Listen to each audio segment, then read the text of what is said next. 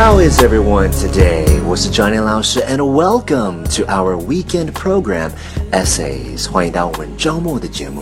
I hope you're having a fantastic day. So, let's take a look at today's writing. Today's essay is called Advice to a Young Man. Remember, my son, you have to work. Whether you handle a pick or a pen, a wheelbarrow, or a set of books, you must work. If you look around, you will see the men who are the most able to live the rest of their days without work are the men who work the hardest. Don't be afraid of killing yourself with overwork. it is beyond your power to do that on the sunny side of 30.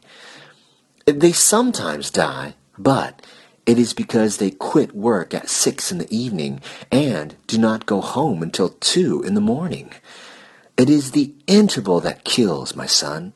The work gives you an appetite for your meals. It lends solidity to your slumbers. It gives you a perfect and grateful appreciation of a holiday.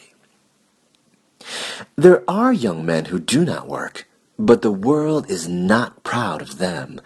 It does not know their names even. Nobody likes them.